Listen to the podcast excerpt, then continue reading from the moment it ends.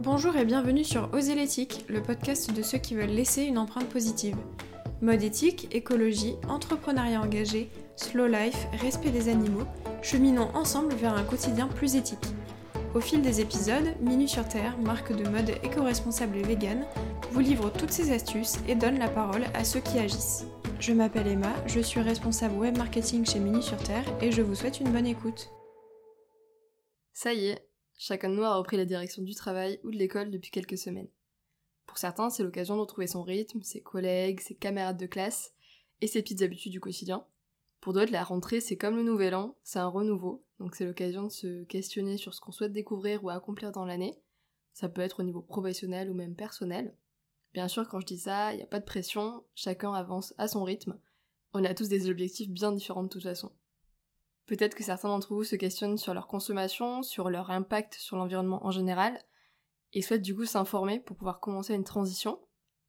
Des personnes préfèrent commencer par leur consommation alimentaire ou leur impact énergétique, et d'autres cherchent à limiter leur consommation de plastique.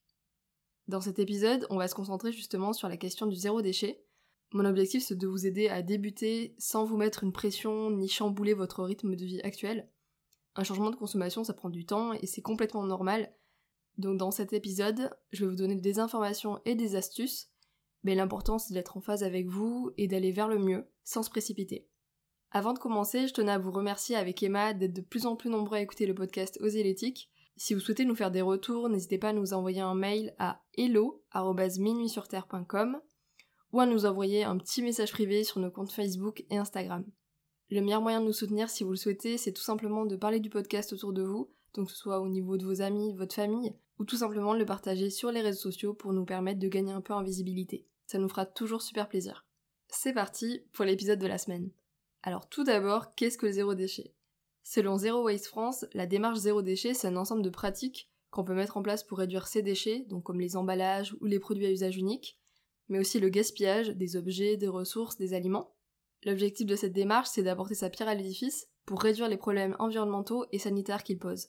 Pour beaucoup de gens, le zéro déchet à la maison, c'est un point de départ qui amène ensuite à s'intéresser à d'autres pratiques environnementales au fur et à mesure.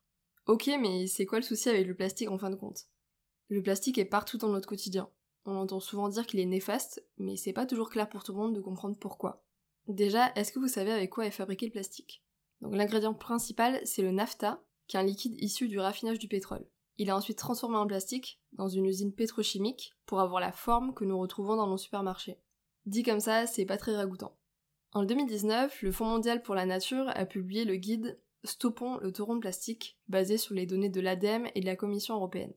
Il en ressort que la France est le pays qui produit le plus de déchets plastiques dans la région méditerranéenne, avec 4,5 millions de plastiques générés en 2016.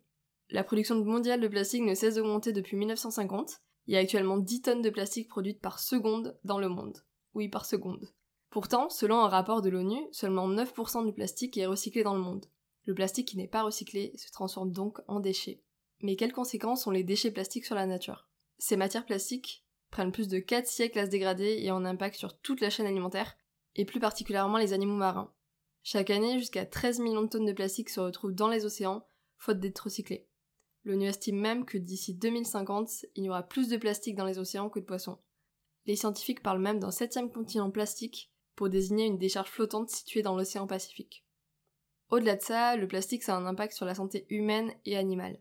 Les microplastiques peuvent héberger des produits chimiques toxiques, ils sont présents partout, donc dans les emballages, dans les cosmétiques, ils sont aussi ingérés par les poissons dans les océans, donc les personnes qui consomment du poisson se retrouvent donc à ingérer du plastique sans le savoir.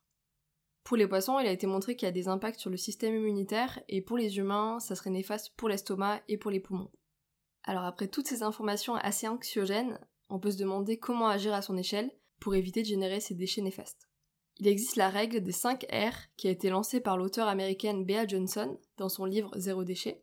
Il s'agit simplement de 5 règles pour vous aider à limiter vos déchets et aussi vos achats compulsifs, basées sur 5 verbes classés par ordre de préférence.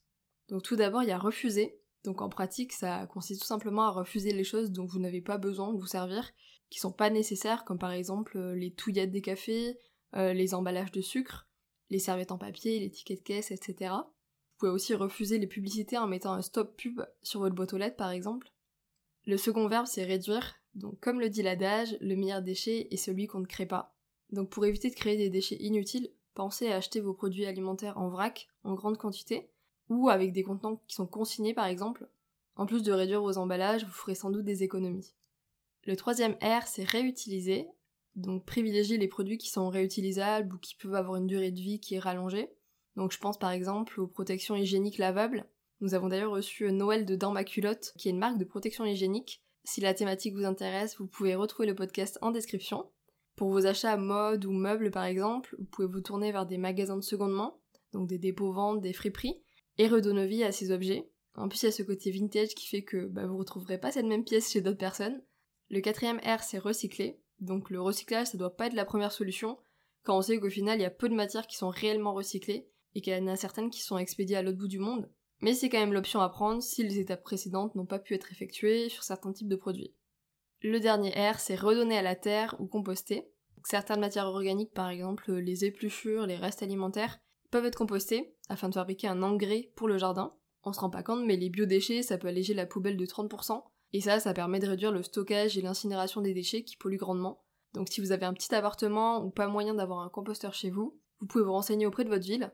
À Bordeaux par exemple, il y a des sites de compostage partagés. Maintenant, place aux solutions pour agir chez soi. Donc dans la salle de bain par exemple, il est possible de réduire sa consommation de plastique et ses déchets assez facilement. Donc tout d'abord, vous pouvez remplacer votre gel douche liquide par un savon solide, sans déchets, plus économique et même plus sain pour votre peau. Il y a plein d'avantages.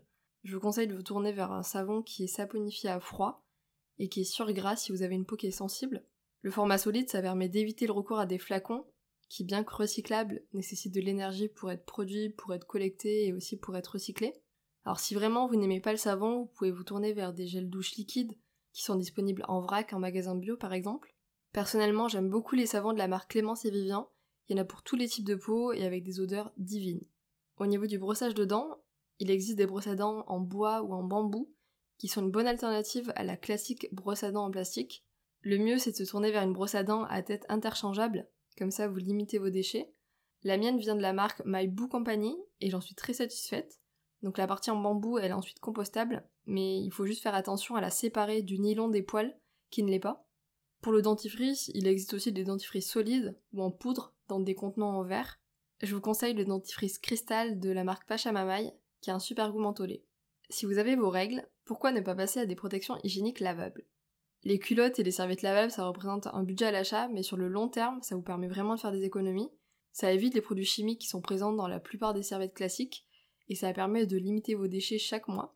Personnellement, j'ai tenté la marque française Réjeanne, qui fait des modèles super élégants, il existe aussi la marque Dans ma culotte et ses motifs colorés qui apportent du peps à vos règles. Pour vous hydrater le corps, découvrez les soins solides qui sont d'excellentes alternatives aux crèmes liquides traditionnelles.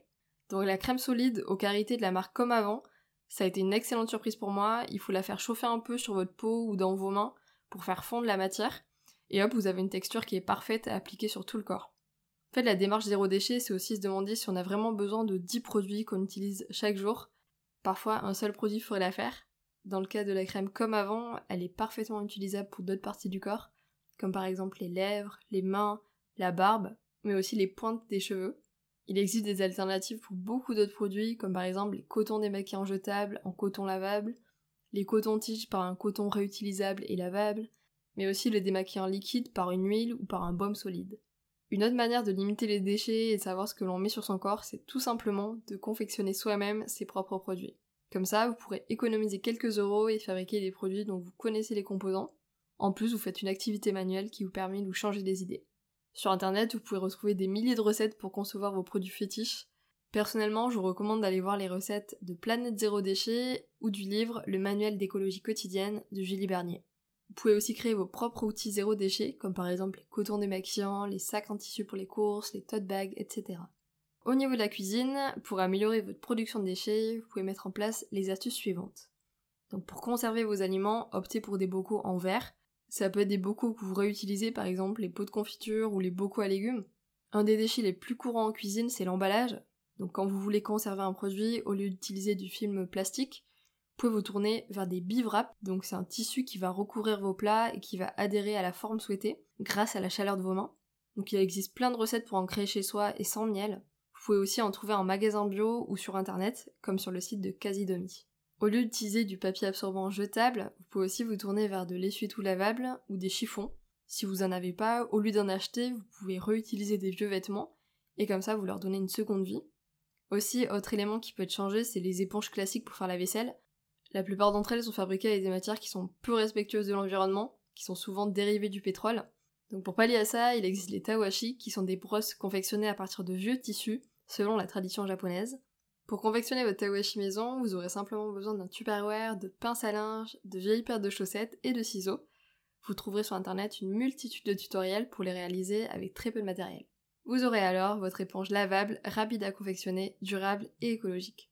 Si le côté qui gratte de l'éponge traditionnelle vous manque, vous pouvez opter pour une brosse à vaisselle en bois. Vous pouvez même en retrouver avec une tête interchangeable dans votre magasin bio favori. Selon l'ADEME, nous passons en moyenne 80% du temps dans des endroits clos, donc euh, les lieux de travail, domicile, les transports en commun. Et selon l'OMS, l'air intérieur est 5 à 7 fois plus pollué que l'air extérieur à cause des produits d'entretien, du tabac, de la peinture, etc. Donc pourquoi ne pas vous tourner vers quelques produits naturels et dont vous connaissez la composition pour faire le ménage chez vous? Vous connaissez sûrement le savon de Marseille, mais c'est pas toujours évident de savoir lequel choisir parmi toutes les marques. Donc voici quelques conseils. Tout d'abord, il doit être de couleur verte, il ne doit pas contenir de parfum, de parabènes, ni d'huile de palme, qui est aussi appelée palmate ou palme dans la liste des ingrédients.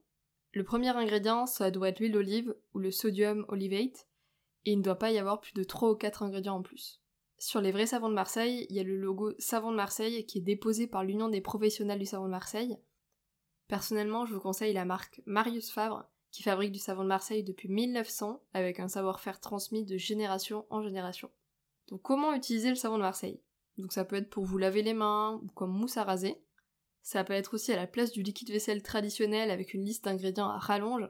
Pourquoi ne pas essayer de faire votre vaisselle avec un bloc de savon de Marseille tout simplement? C'est tout simple, vous brossez votre brosse ou votre tawashi sur le bloc, il va se mettre à mousser et c'est parti, vous êtes prêt à nettoyer. Vous pouvez aussi utiliser le savon de Marseille comme insecticide naturel.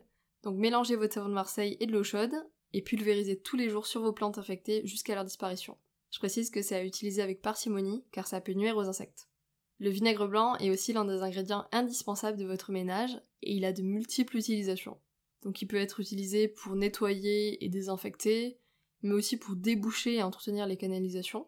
Vous pouvez aussi l'employer pour détartrer les appareils électriques, donc mélanger à de l'eau chaude et laisser agir. Vous pouvez aussi l'utiliser pour supprimer le calcaire sur vos robinets, ou tout simplement pour adoucir votre linge. Et il y a encore plein d'autres utilisations à découvrir. Donc avec un bon savon de Marseille, du vinaigre blanc, du bicarbonate de soude, vous pouvez créer en quelques étapes vos produits de tous les jours, donc anti-calcaire, lessive, adoucissant et même nettoyant. Donc maintenant qu'on a passé en revue l'intérieur de la maison, passons à l'extérieur avec les sorties. Donc pour réduire vos déchets non recyclables, il vous suffit de vous munir de quelques outils pour vos prochaines courses. Donc tout d'abord les sacs en tissu, ça vous permettra d'éviter de prendre des sacs en plastique, en papier ou même en carton, qui peuvent être recyclables en partie mais pas totalement. Donc les sacs en tissu, ils sont lavables et réutilisables à l'infini. Ils seront vraiment vos alliés pour faire votre shopping alimentaire. Vous pouvez en trouver directement dans votre magasin bio, il y en existe aussi avec des motifs ou des mesures par exemple pour le riz ou pour les pâtes.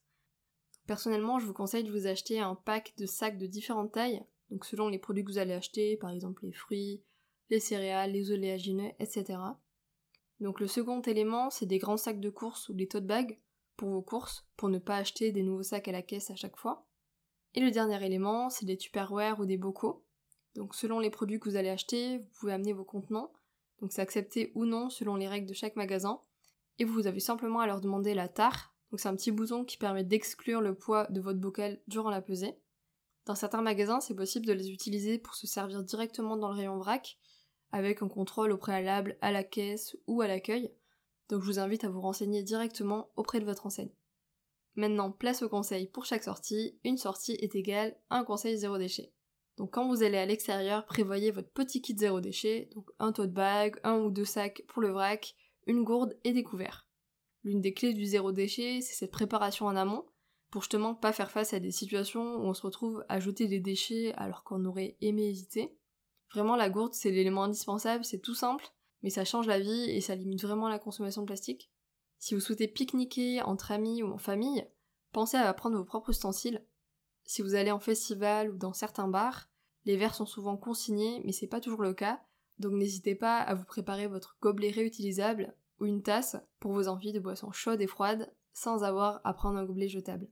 Au lieu d'aller chercher à manger chaque midi au carrefour du coin, pourquoi ne pas vous garder une part du repas du soir pour le lendemain midi? Déjà, c'est fait maison donc c'est meilleur pour votre santé, ce sera plus économique sur le long terme et vous aurez moins de déchets. Bien sûr, c'est si vous avez la possibilité et le temps. C'est pas facile au début, mais au fil des semaines, ça devient vite une habitude. Et comme ça, vous pourrez vous faire d'autant plus plaisir avec un bon plat au restaurant avec l'argent économisé. Parce que comme on aime le répéter chez Mini sur Terre, manger c'est la vie. Alors si après cet épisode vous voulez en savoir plus sur le zéro déchet, je vous invite à lire des livres informatifs sur le sujet. Personnellement, j'ai lu le Manuel d'écologie quotidienne de Julie Bernier, qui m'a d'ailleurs donné beaucoup de ressources pour cet épisode, mais aussi l'écologie book, Comment devenir écolo sans devenir chiant, du docteur Feuillage, qui casse les codes et permet vraiment d'apprendre des nouvelles choses avec humour et légèreté. Si vous voulez vous engager à une plus grande échelle, vous pouvez tout simplement rejoindre une association Zero Waste France. Il y a des antennes dans de nombreuses villes en France. Vous pouvez aussi vous tourner vers des associations de quartier et vous intéresser à leurs actions et sensibilisation. Si vous avez envie d'échanger avec d'autres personnes qui ont les mêmes valeurs que vous au niveau environnemental, les groupes Facebook sont une bonne option. Vous pourrez poser vos questions facilement et trouver des solutions ensemble. Évidemment, aujourd'hui je me suis concentrée sur le zéro déchet en tant que tel, mais les démarches écologiques sont bien plus globales et il y a une multitude de domaines sur lesquels il est possible d'agir à son échelle, comme la pollution numérique. Emma a d'ailleurs enregistré un épisode sur cette thématique, je vous invite donc à aller l'écouter, vous aurez plein de tips à appliquer dans la vie de tous les jours sans se mettre la pression. Si vous souhaitez en savoir plus sur la thématique du zéro déchet, notre prochain épisode de podcast est avec la créatrice de contenu Lily Fairly, qui vient aborder justement sa démarche zéro déchet. Je vous remercie d'avoir écouté ce podcast, j'espère vous avoir apporté des informations utiles et des conseils pour avancer dans votre quête du zéro déchet. N'hésitez pas à nous faire part de vos astuces personnelles pour limiter vos déchets et à partager cet épisode autour de vous, ça nous fait toujours extrêmement plaisir. Je vous dis à très vite pour un nouvel épisode d'Oser l'éthique. À bientôt Si vous avez apprécié cet épisode, n'hésitez pas à noter notre podcast, à nous laisser un commentaire ou à le partager sur les réseaux sociaux. Vous pouvez retrouver Minu sur Terre sur Instagram et Facebook, ainsi que sur notre site minusurterre.com. A bientôt pour une prochaine écoute